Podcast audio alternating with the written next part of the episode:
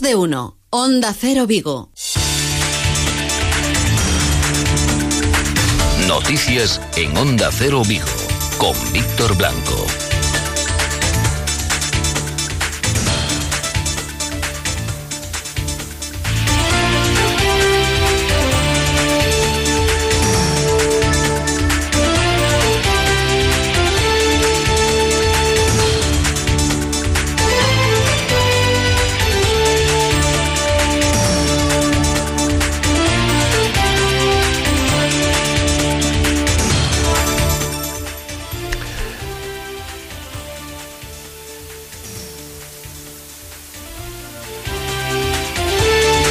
Hola, ¿qué tal? Muy buenas tardes. Tiempo para la información de Vigo y Comarca la sintonía de Onda Cero. Galicia a la cabeza de la desescalada, pues es una posibilidad.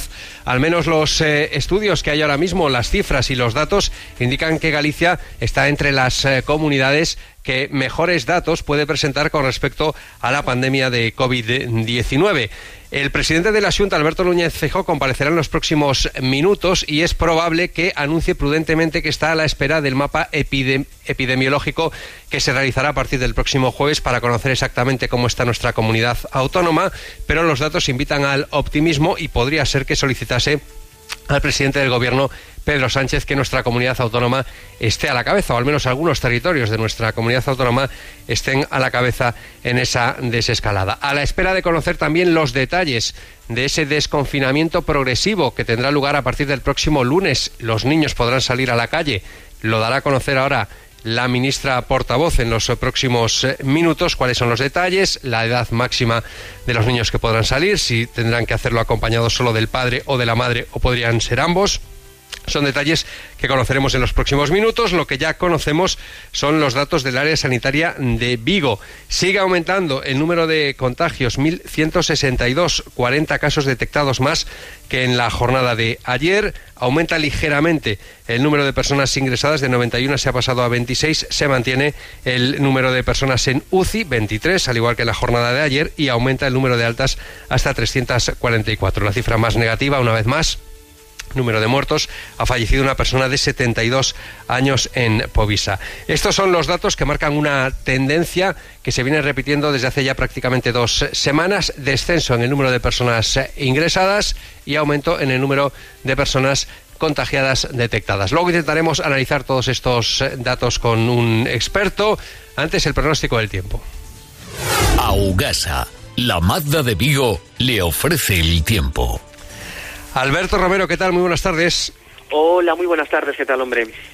Pues efectivamente, ya vemos que los cielos eh, poco a poco se van despejando, aunque hay una nubosidad todavía intensa aquí en la comarca de Vigo. ¿El sol será protagonista en las próximas horas?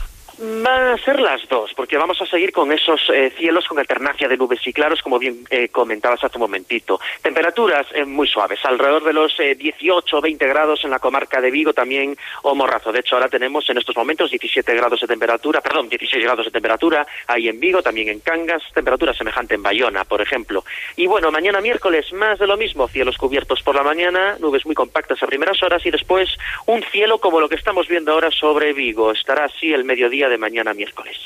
O sea, mañana un día muy parecido al de hoy. Sí. ¿Será tendencia durante lo que resta de semana?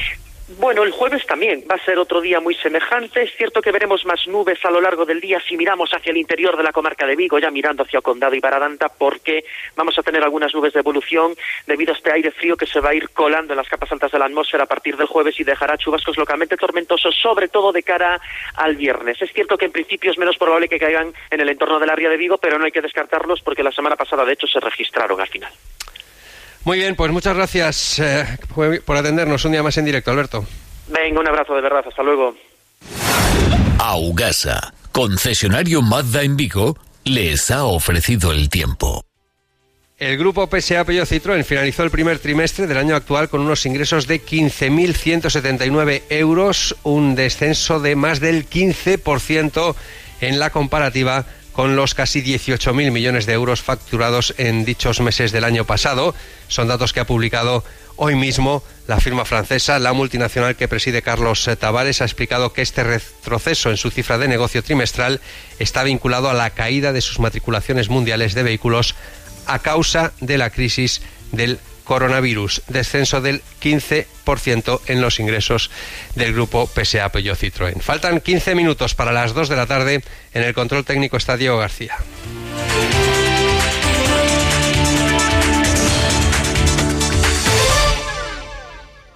Agua mineral natural, agua sana. No solo quita la sed, te cuida. Agua sana, perfecta para la elaboración de alimentos infantiles y dietas bajas en sodio. Agua mineral natural agua sana, ligera, saludable y equilibrada. Agua sana no solo quita la sed, te cuida. Noticias de Vigo, con Víctor Blanco. La desescalada, ¿cuándo se podría producir? ¿Cuándo podremos empezar a salir a la calle? Además de los niños que lo harán a partir del próximo lunes. Bueno, pues para eso hay que preguntar a los eh, expertos. Miguel Álvarez Deza es jefe del Servicio de Alertas Epidemiológicas de la provincia de Pontevedra. Doctor Álvarez Deza, ¿qué tal? Muy buenos días. Hola, buenos días. Bueno, la situación, según los datos que nos va facilitando el eh, Sergas, tanto en el área sanitaria de Vigo como en el área sanitaria de Pontevedra, son buenos en el sentido de que hay una reducción eh, bueno, lenta pero constante en el número de personas eh, ingresadas y también el número de personas que tienen que ser atendidas en las UCIs. Esto, sin duda, es muy buena noticia, ¿no es así? Sí, sí, por supuesto. Lo que sí hay es un aumento en el número de personas detectadas eh, contagiadas eh, por COVID-19, por el coronavirus. ¿Esto a qué se debe? ¿A que se ha incrementado en los últimos días o en la última semana el número de pruebas? ¿A que efectivamente, eh, aunque haya gente que se esté confiando, el virus todavía está ahí fuera? ¿Cómo se puede explicar esto? Pues efectivamente se han hecho más pruebas en los últimos días. En los dos últimos días concretamente, en las dos áreas, Vigo y Pontevedra, se hicieron más de 600 PCRs. Es decir, que este aumento en el número de positivos se puede explicar por el aumento en el número de pruebas. Efectivamente, y cuando se empiecen a utilizar los test rápidos, eh, detectaremos más casos. La mayoría de ellos eh, suponemos que asintomáticos. Eh, esa es otro de los eh, asuntos que llama la atención, ¿no? Hay mm, más casos detectados de contagio, pero no aumenta la presión asistencial. Esto quiere decir que estas personas son o asintomáticas o, tienen síntomas muy leves. Sí, efectivamente. La mayoría de las personas, el 80% aproximadamente, son eh, o tienen síntomas muy leves o están asintomáticos. De hecho, en el área de Vigo solo tenemos 73 hospitalizados y en el área de Pontevedra 27. Eh, desde el punto de vista epidemiológico, ¿cuál es la situación ahora mismo? Eh, ¿Nos podemos eh, tranquilizar? ¿Puede haber otro nuevo brote? ¿Cómo definiría usted cuál es la situación? A ver, la situación en Galicia es bastante mejor que en el global mm, nacional de España, ¿no? La tasa de letalidad, es decir, el porcentaje de personas que mueren Mm, sobre el total de infectados estamos en una tasa de un 5,5%, cuando a nivel nacional de España es de un 10, es el doble, 5 puntos más, un 10 y medio casi. O sea, estamos bastante mejor en Galicia y esto yo creo que tiene que influir en el momento en que se pueda ir desescalando a la población del confinamiento. Tenemos concretamente en domicilio ¿eh? Eh, casos que han dado positivo. Tenemos en Vigo 1.103 personas y en, y en Pontevedra 481. Es un número importante de gente, 1.500 más, de 1.500 personas en domicilio. Hoy está todo el mundo pendiente de lo que se pueda concretar eh, tras la reunión del Consejo de Ministros con respecto a ese desconfinamiento eh, de esa desescalada, en este caso concreto el de los eh, niños, el de los eh, menores que puedan salir a la calle. ¿Es una buena idea? Sí, sí, los niños necesitan salir a la calle. Y también están valorando lo de que las embarazadas, personas mayores e incluso personas con algunas patologías crónicas. Pero bueno, eso lo tendrá que decidir el Ministerio, que es quien coordina todo esto. ¿Usted sería favorable, dada la situación concretamente en, su área, en el área de Pontevedra, que esto se pudiese realizar? Sí, sí, sí, sí, ya he dicho que yo soy muy optimista, lo llevo diciendo ya desde hace tiempo, en las distintas entrevistas, eh, tanto en la prensa como en radio, y Galicia está muy bien y Pontevedra está muy bien, mejor que el resto de las provincias gallegas. Mm. Es decir, que usted si finalmente, el, indudablemente esto es una decisión que tiene que tomar el Ministerio de Sanidad, el Gobierno central, si se ha hablado en los últimos días de ese desescalonamiento eh, por territorios, ¿usted cree que nosotros deberíamos estar entre los primeros? Pues yo creo que sí. Y espero que el presidente de la Junta sí se lo plantee al, al Gobierno. Mm. ¿Sería un desconfinamiento total, parcial, por grupos de edad? No, nunca, nunca puede ser total. Esto tiene que ser mm, progresivo, lento y progresivo. Y empezamos por grupos de edad, pues bueno, niños y personas mayores, pues probablemente y lo que comenté antes de está valorando si embarazadas o personas diabéticas o personas mayores que también puedan salir a tomar un poquito el aire y la luz del sol. Ya finalizo con esto, doctor. El asunto anunciaba eh, que a partir del jueves se podría ir llamando a, personas eh, que de carácter voluntario participen en esos eh, test para conocer el número de positivos para ese estudio epidemiológico en nuestra comunidad autónoma que se realizará a unas 100.000 personas. Esto es básico, fundamental y supongo que muy importante para conocer eh, exactamente cuál es la situación ahora mismo de la pandemia en nuestra comunidad autónoma. Efectivamente, pero bueno, no, no va a ser voluntario. el Instituto Galego de Estadística es el que va a seleccionar la muestra de población que irá proporcionada por grupos de edad, por áreas sanitarias y por grandes ciudades. Eh, eh, toda esa selección de muestras le llegará a los centros de salud, que serán los que se pondrán en contacto con los pacientes tras una breve encuesta de, para incluirlos en la encuesta epidemiológica. Evidentemente, esta es encuesta de cero prevalencia, se llama de cero prevalencia porque se toma una gotita de sangre ¿no? para hacer un test rápido nos va a indicar el grado de inmunización de la población gallega. Por grupos de edad, eh, como dije antes, va a estar proporcionado y nos dará una fotografía muy precisa y muy exacta de la situación en Galicia. De la gente que lo ha pasado, de la gente que todavía está en fase de, digamos, de incubación de la infección y gente que, que ya está curada. ¿Se puede hablar de un porcentaje de personas que puedan estar contagiadas aunque no tengan síntomas? Lo que había comentado los, los estudios predictivos de los matemáticos es que probablemente eh, haya entre un 5 y entre 5 y 10 veces más de lo que hemos detectado hasta ahora. De personas contagiadas, me refiero. Sí, personas contagiadas que, bueno, pues no lo saben, ¿no? Porque no, no tienen ningún tipo de, de síntoma. Perfecto, muy bien. Doctor Miguel Álvarez Endeza, muchas gracias por habernos atendido un día más y nos quedamos con ese mensaje de tranquilidad y ciertamente optimista, ¿no es así? Sí, sí, por supuesto, sí. Siempre hay que ser optimista. Muy bien, muchas gracias, doctor. Muchas gracias a vosotros. Buenos días. Bueno, pues ese es el mensaje optimista de cara a un futuro que esperemos que sea muy próximo, mientras eh, continúan las cifras en las residencias. La situación es exactamente la misma hoy que ayer, pero fíjense, en Domus B de Cangas, en la residencia de eh, mayores de Cangas, 89 residentes contagiados, 17 profesionales en el Domus B de Vigo, 70 eh, usuarios, 8 profesionales. En definitiva, son datos que les venimos eh, contando y que están siendo llevados en forma de varias denuncias ante la Fiscalía, Luis Herreira. Son hasta tres las denuncias presentadas ante la Fiscalía Superior de Galicia por la Federación Gallega de Familiares de Usuarios de Residencias de Galicia. La primera de ellas contra los directivos, propietarios o gestores de hasta 42 residencias de Galicia. La segunda contra los propietarios del grupo Domus B y una tercera contra tres altos cargos de la Junta de Galicia. Además, hay que sumarle otra interpuesta ante la Guardia Civil de Cangas. En todas las denuncias se considera que no se adoptaron por acción o por omisión las medidas preventivas necesarias para hacer frente al coronavirus y para proteger a los usuarios de las residencias. Paulino Campos es el presidente de esta federación una expresión de la rabia contenida tras cientos de actos presuntamente delictivos e irresponsables de empresas, de directivos, funcionarios y políticos que han actuado con crueldad y sobre todo se han saltado las leyes y las normas, no solo ya en la gestión de la pandemia, sino ya desde hace años. Por eso decimos que es una cuestión ya de justicia histórica, en homenaje también a las decenas de muertos que desgraciadamente ya no pueden ofrecer su testimonio.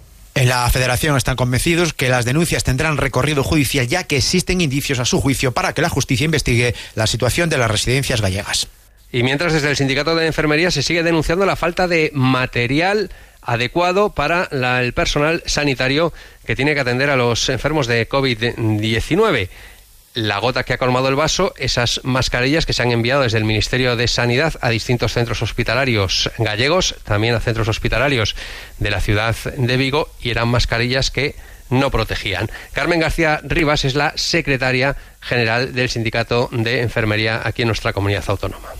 Mire, esto es una vorágine total y un despropósito total. Esto es de, de verdad que si no fuera tan serio parecería pues el camarote de los hermanos Mars. Es muy serio lo que está ocurriendo.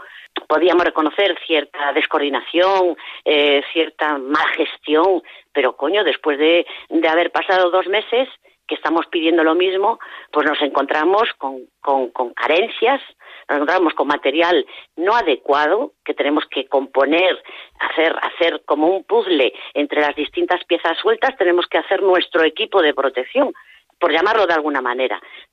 Porque no como EPI, EPI como EPI, lo que se entiende en términos industriales como un equipo individual de protección en sanidad es de risa, es de risa, o sea, y les contábamos al comienzo el descenso de ingresos en el grupo PSA Peugeot Citroën. Lo que parece también que se vuelve a retrasar es la posibilidad de reabrir la factoría de Vigo, Luis. Sí, casi podríamos asegurar que la factoría de PSA continúa sin fecha para retomar la actividad. En un principio se barajaba, que hubiera sido en el día de ayer. También se manejaba la posibilidad de que fuese el próximo lunes 27, una opción que también parece descartarse. En las últimas horas ha surgido la fecha del 4 de mayo, ya que es ese día cuando las fábricas del grupo en Francia vuelven a la normalidad. En todo caso, los sindicatos aseguran que no tienen confirmación oficial por parte de la dirección de Balaidos de cuándo la factoría de PSA Vigo pueda volver a la producción.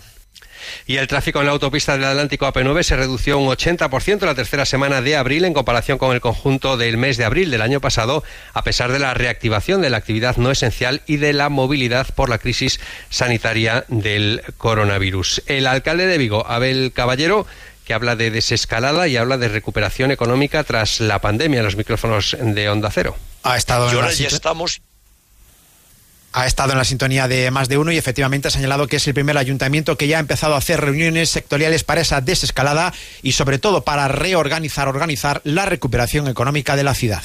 Y ahora ya estamos y empezaremos esta semana a planificar nuestra propia eh, desescalada económica en Vigo y la escalada económica en Vigo. Yo hice una reunión y fuimos el primer ayuntamiento que hicimos una reunión de estas características con toda la economía de la ciudad y mañana me reúno con sindicatos y ya empezamos las reuniones con el comercio, con la hostelería, eh, con, la cultura, eh, con toda la economía para ir planificando de qué forma vamos a recuperar y qué apoyos tenemos que dar desde lo local, desde lo autonómico y, desde lo estatal.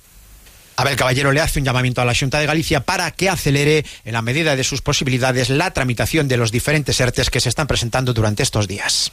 Y tiempo ya para la información del deporte. Rubén Rey, buenas tardes. Buenas tardes. El deporte que se prepara también para esa desescalada son fechas todavía no oficiales, pendientes de confirmación, pero que posiblemente nos marquen el siguiente escenario. Regreso a los entrenamientos de los equipos el primer o el segundo lunes del mes de mayo, es decir, 4 o 11 del mes de mayo. Primero entrenamientos casi individuales, poco a poco unificando a todo el colectivo y quizás con las plantillas eh, enclaustradas o concentradas, estilo pretemporada, en hoteles aislados del exterior, vuelta a la competición o el último fin de semana de mayo o el primero de junio. También se va a reajustar la segunda división B. Atención porque esto interesa mucho al Coruso. Se ha propuesto la creación de una categoría intermedia entre la segunda A y la segunda B, algo así como una segunda división B pro que aglutinaría 40 equipos, dos grupos de 20, y en ella estarían los 10 primeros clasificados de cada uno de los cuatro grupos en la actualidad. Entre ellos, por tanto, estaría el Corus. Esta es la propuesta que han tramitado varios clubes de Segunda División B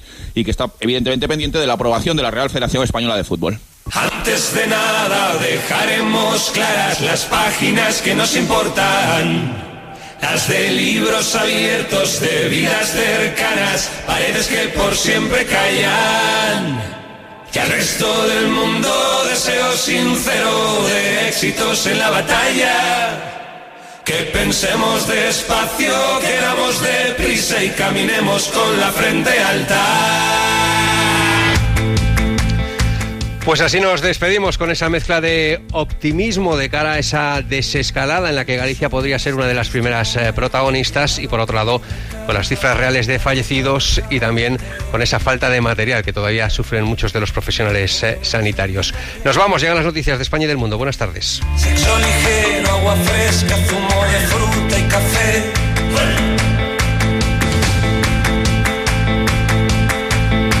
Incluso que ya no hay miedo, que nada tiembla, sal de baño, brillo dorado en la piel.